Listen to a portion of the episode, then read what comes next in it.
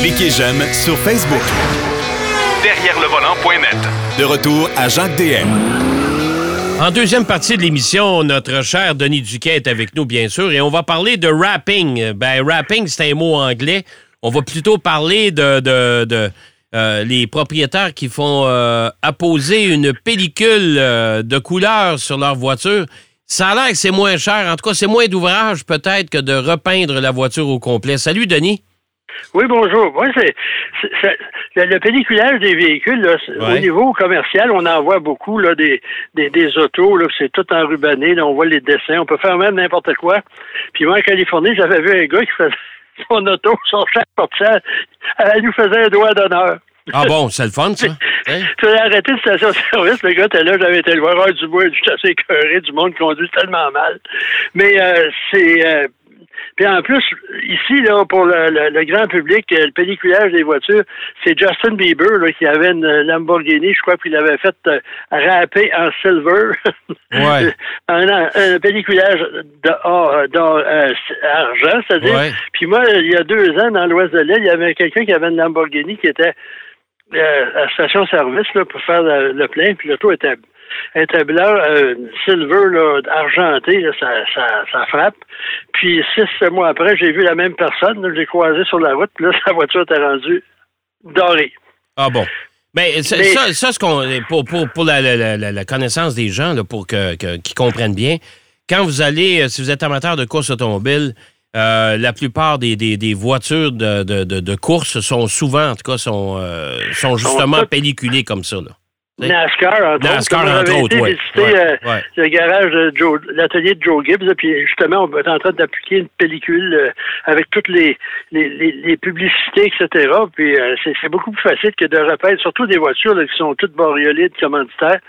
Et euh, en général, la pellicule appliquée, elle vient de 3M, c'est quand même une compagnie respectable. Puis de plus en plus de gens qui, au lieu de faire repeindre leur voiture, euh, ils vont faire enrober leur voiture. Puis en plus, il y en a, c'est pour euh, au niveau de la protection. Ils ont Ouais. dit, ben là, mon auto, je vais la garder 4-5 ans, puis euh, si je mets rien par-dessus, elle va se faire érafler. Quand je vais venir pour la, la retourner ou la vendre, bon, il y a différents critères. Moi, j'ai un voisin ici, là, mon ami André. Lui, il l'a fait pelliculer il y a peut-être 4-5 mois parce qu'il voulait changer d'auto, puis ça va me coûter cher, tandis que faire râper son char, ça lui a coûté quand même assez cher, là, parce que euh, un produit de qualité, c'est pas donné. C'est entre, mettons, 4500 et 6000 Ouais, c'est ça. Ouais, ouais. mais on vend aussi des kits où on peut le faire soi-même pour moins de 1000 dollars. Mais moi, là, je déconseille ça aux gens parce Ah, que c'est quand même pas... faut s'y connaître, faut que ça soit bien fait. Puis côté entretien, c'est relativement simple, mais il y a un détail, on peut pas appliquer de la, de la cire là-dessus. Non. Non. Parce qu'il n'y a pas de clear coat, il n'y a pas de lac transparent. Non. Donc, quand même, vous appliquerez ça, ça donne rien. Puis, on recommande, là, euh, d'après mes, mes, mes recherches, euh, du savon à vaisselle. Oui, puis moi, je vais vous Ouais. faire une autre recommandation. Gardez pas, laissez pas ça sur l'auto pendant 10 ans, parce que là, après ça, pas sûr, moi, que ça va bien s'enlever. Je vous le dis, là, par expérience. Parce qu'on dit que ça environ, environ 5-6 ans, Ouais. à peu près. Puis, allez pas mettre ça dans un lave-auto, peu importe, ça, sans contact, avec certainement pas avec contact, parce que les brosses, ils vont vous organiser ça, votre pelliculage. Ouais. Mais c'est quand même euh, une option pour certains. Puis, autour de Montréal, il y en a plusieurs. Ouais, il y en a beaucoup qui font ça maintenant, ouais. Ouais. Ils font ça, ils font les vitres aussi, le Ouais. le teint des vitres, mais là aussi, il faut si le pelliculage apporte des, des messages obscènes ou grossiers qui ne seront pas acceptés, vous pouvez ajouter des touches de couleur, euh, vous pouvez euh, c'est quasiment illimité, là. le- Ah, vous pouvez faire ce que Euh, vous par- voulez, là. Ben oui. Ouais. Ah ouais. Mais par contre, les vitres, ça, c'est une autre histoire. Il y a des règles là-dessus Oui. à, respecter au niveau du pourcentage. Euh, puis c'est faut faire attention. Puis ceux qui décident de le faire eux-mêmes, on, on les voit ceux-là. là. Ils nous courent. on les on les double, on les regarde dans les stationnements, toute la vitre est toute toute boursouflée. Ah, ça, ouais, ouais, ça, ouais, c'est un travail maison. Ça. On va laisser ça aux experts. On va laisser ça aux experts, tout à fait. Euh, Denis, euh, il y a le pendant la Deuxième Guerre mondiale, l'automobile euh, s'est passablement modifié. Hein? Oui, ben, j'ai décidé d'en parler parce que sur TV5, il y a une, série fort intéressante euh, réalisée et produite par Claude Lebeau, le- le- l'acteur, le comédien qui, est très, qui, qui aime ça, l'histoire de la Seconde Guerre mondiale, puis il nous parle de la guerre ici au Canada, pendant la guerre au Canada. Puis au niveau de l'automobile, euh, les automobilistes, à partir de 1941, on a arrêté de produire des autos. Et on en a gardé un certain, on en produisait une quantité. Aux États-Unis, une année, on en a produit 60 en 43. 60 unités seulement? Oui, ça c'était pour réserver à l'armée, au, service. Et, puis les autos, là, si vous étiez vétérinaire, médecin, puis vous aviez besoin d'un véhicule. Mais pour les concessionnaires, c'était pas mal moins drôle parce que vous n'avez plus de voiture à vendre. Ouais. Puis en plus, les autos pouvaient pas tellement s'user parce que l'essence était de, euh, on pouvait pas euh, partir là, euh, comme on voulait. L'essence était rationnée, l'huile était rationnée, la graisse était rationnée. Puis à l'époque, on, on disait, tu sais, graisser, changer d'huile, là, ça se faisait moins. En plus, les pièces de rechange s'en fabriquaient pas parce que tout était à l'effort de guerre. Là. On fait des plaquettes de frein, je pense pas qu'on en fabriquait non plus. Mais là, les, les concessionnaires auto, les stations-service faisaient quoi, là? Ben, il y en avait quand même. Avec les, billets, les coupons de rationnement, on pouvait quand même circuler.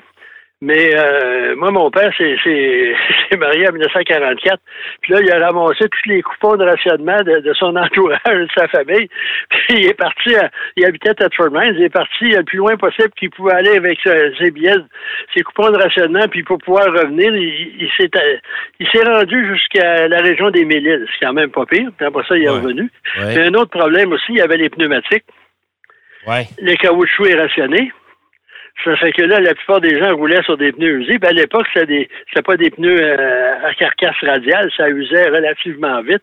Mais tu sais, l'un dans l'autre, t'as pas d'essence te promener, même si tes pneus, tu vas les user moins. Donc, euh, on était pris pour marcher, puis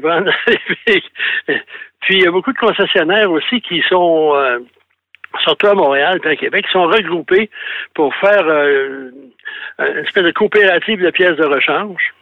Parce que si on avait besoin de pièces de rechange, on s'organisait pour que le, concessionnaire qui en avait besoin, euh, il appelait les autres ou on se contactait, puis euh, à ce moment-là, ben, on pouvait avoir la, fameuse pièce en question.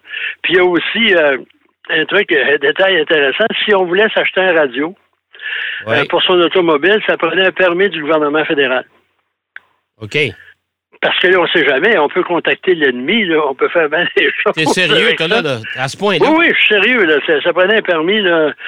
Euh, puis en plus, ici, la, Corporation des concessionnaires euh, automobiles de Montréal, qui s'appelait la MADA, Montreal Automobile Dealer Association. Euh, il y a certains de ses membres qui sont allés à la guerre. Il y en a qui sont revenus éclopés. Il y en a d'autres qui, sont revenus avec des médailles de bravo. Il y en a d'autres qui ont laissé leur peau. Puis un détail, là, MADA, l'identification en anglais, et jusqu'en 1976. OK. Les, les, les, euh, les, procès-verbaux du conseil d'administration de cet organisme-là, qui est devenu la CCAM, Corporation des concessionnaires automobiles de Montréal, tout était fait en anglais. Ah ouais par habitude, probablement. Puis, il y avait une association canadienne qui s'appelait la FADA, Federal Automobile Dealer Association. Puis eux autres, à chaque année, il y en a, les membres étaient essentiellement en Ontario, mais ils venaient toujours à Montréal pour leur assemblée annuelle. Puis, malheureusement, les femmes, ils restaient à la maison. Ah, ben, il était, en bon québécois, il venait faire le party à Montréal. C'est une ville du péché au Canada à une certaine époque avec le red light et tout ça. Je veux pas accuser les concessionnaires de, mauvaises choses, mais disons que Montréal est une ville plus intéressante euh, que Toronto à, l'époque. Mais pour en revenir au second conflit mondial, c'était quand même euh, très difficile à vivre. Euh, les heures d'ouverture aussi étaient réglementées. Puis beaucoup de concessionnaires ont travaillé et contribué à l'effort de guerre vu qu'on avait des mécaniciens, on avait des disponibilités mécaniques, euh, à ce moment-là, on pouvait, il y a un garage qui, euh, euh, faisait la, rénovation des moteurs d'avion. Un autre garage, j'ai cherché le nom, je l'ai perdu, puis je m'en souviens pas. C'était un concessionnaire dans en périphérie de Ville-Saint-Laurent. Lui, et il produisait des trains d'atterrissage pour des, euh, bombardiers. Ah ouais. Après la guerre, ce garage-là avait l'expérience de ça. Il a, contribué à la fabrication des trains d'atterrissage de l'avion Avro. Le légendaire avion qui n'a jamais, ben, qui a jamais, qui jamais volé, C'est ça qu'on a défait en morceaux parce que Diefenbaker, il, ne voulait rien savoir. Puis en plus de ça, par la suite, c'était acheté par une compagnie britannique. Puis On a euh, déménagé le tout en Angleterre. On a poursuivi le travail dans des trucs assez spécialisés. Mais il y a beaucoup, beaucoup de concessionnaires qui ont, qui ont fait un paquet de, de de travaux mécaniques sur des parce que il faut pas oublier qu'au niveau de au niveau militaire, la longévité n'est pas toujours une qualité, c'est la performance. Les moteurs d'avion là, Ouais. euh, ça durait pas tellement longtemps. En plus, on avait l'injection d'eau, on avait la surcompression. C'était assez, c'était assez performant. D'ailleurs, dans l'automobile, après les années 50-60, il y a beaucoup de technologies développées pour la guerre qui ont été Ouais. utilisées dans le secteur automobile. Bon, alors ça veut dire que les concessionnaires ont su s'adapter à la réalité du moment dans ce temps-là. Ouais, il fallait, Ça a duré, que- ça a duré quelques années, là. Hein? Ben jusqu'en 1947 à peu près, parce qu'on a commencé. Après, en 45, on s'est arrêté. On n'est pas. euh, avant de transformer les usines de fabrication euh, de matériel militaire, on, on fabrique des chars d'assaut ou des, des bombardiers. euh, Ben là, avant de reprendre les lignes, de montage, c'est ça, là, pour fabriquer des voitures. C'est ça. Fait que là, la transformation de ça. Puis nous autres, au Québec, euh, après la guerre, au Canada, les constructeurs britanniques d'automobiles devaient exporter 75% de leur production s'ils voulaient avoir de l'acier de la part du gouvernement parce que tout avait été nationalisé en Grande-Bretagne après la guerre. On avait mis Churchill, là, de, va, va, va écrire tes mémoires, puis faire de la, de la- de la peinture. Puis là, on a tout nationalisé, puis on est arrivé, on avait des usines qui, l'effort de guerre à la production automobile, c'était tout croche. Il y avait une syndicalisation euh, forcenée, puis on voulait rien savoir. Là. Moi, je me souviens, chez l'ancienne usine Jaguar à Brownsville, là, sur les murs, il y avait encore gardé les, les posters de la Deuxième Guerre mondiale, là, loose lips, sink ships. Si vous parlez, les bateaux vont couler. Puis il y avait une boîte à suggestions, puis sur le mur, on avait gravé, on avait sculpté Fuck the Queen. Oh boy. Euh, euh, ça donne une idée de l'État. Puis donc, les voitures qui s'emmenaient ici n'étaient pas fiables. C'était une technologie qui datait. Ensuite, euh, des moteurs qui qui n'étaient pas étanches, c'était règle courante, puis système électrique, on oublie ça. Ouais. Euh, parce que euh, le- les, les Britanniques, vu qu'on faisait partie du Commonwealth, là, on avait un accès euh, hors de taxe pour le Canada, mais quelqu'un avait acheté une voiture britannique, je suis pas sûr qu'il en rachetait un autre. Ah non, mais de, de toute façon, les voitures anglaises, on s'en souviendra toujours, là, c'était pas des voitures empreintes d'une grande fiabilité. C'était des voitures extraordinaires sur le plan de la conduite, euh, sur le plan du design. Il y avait leur, leur façon de faire eux autres. Mais euh, ça te prenait un coffre d'outils, puis il fallait quasiment en acheter deux puis d'en garder une en pièces de, de Puis en plus, la plupart des berlines qui venaient ici, d'un certain niveau, il y avait des sièges en cuir, puis un tableau de bord en bois. Oui, tout à fait. Puis les sièges en cuir euh, moisissaient, personne ne sait pas quoi, puis le tableau de bord en bois se fissurait. Ouais. Puis quant au moteur, ben, quand il avait envie, il démarrait. ça fait que. Puis pour en revenir au second conflit mondial, aussi au niveau du design des voitures, on a arrêté en 40-41 avec des ailes qui étaient euh, dégagées de la carrosserie, euh, puis un paquet d'autres éléments de design. Le, le pare-brise était séparé en deux avec une barre euh, verticale, là, Ouais. un renfort vertical. Puis ça a pris quelques années, puis c'est pour ça qu'au début des années 50, il y a tant de progrès au niveau du design. Euh, on élimine là, le, le, le pare-brise d'une pièce, puis euh, les ailes sont intégrées à la carrosserie, un paquet d'autres éléments là, au niveau stylistique. Au niveau technologie, ça a pris un peu plus de temps.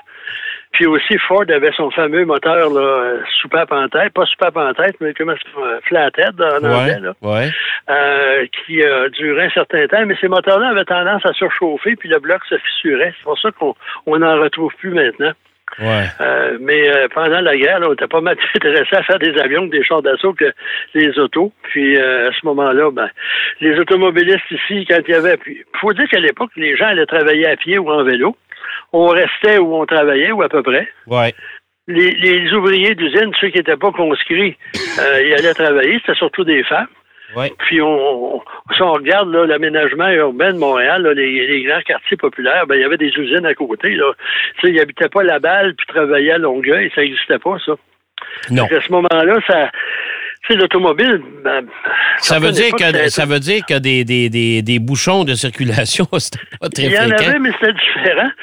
Puis, il faut dire aussi que, tu sais, l'automobile, c'était plus un, un véhicule de, de fin de semaine puis de pique-nique. Mais vu que tout était rationné, l'alimentation aussi, les pique-niques, ils devaient pas. La, la, sandwich devait être pas mal mince. Donc, il faut, faut se reporter dans, dans ce contexte-là où tout, tout était rationné. Le, beurre, le pain, la viande, etc. Tout allait, euh, la laine, euh, tout était, les bonnes nylons aussi, ça n'existait plus. Parce que là, le nylon, on avait besoin pour faire des parachutes, puis autre chose. Puis les femmes étaient habituées à porter des bonnes nylons, puis il y avait une barre en arrière. Je du... ouais, Les femmes ne portaient pas de bas, mais ils se faisaient une barre avec un crayon. puis pour donner l'illusion qu'ils portaient des bonnes nylons. Donc, c'est une époque euh, assez, assez particulière. Tu es, en train de nous convaincre, Denis, que dans le fond, là, on regarde la pandémie. C'est pas si pire que ça. c'est pas si pire. Il faut dire qu'en Grande-Bretagne, jusqu'à les années 50, tout était rationné. Ouais. On oublie ça, là. Ah oui, hein, oui, la viande, etc. Puis les, les autos en ont. Euh, eux autres, c'était le, eux autres, c'était le temps aussi, parce que l'Angleterre a souffert beaucoup de la Deuxième Guerre mondiale. C'était le temps de, de, de, se refaire une santé financière, si tu veux. Il fallait rebâtir l'industrie, il fallait rebâtir tout, là.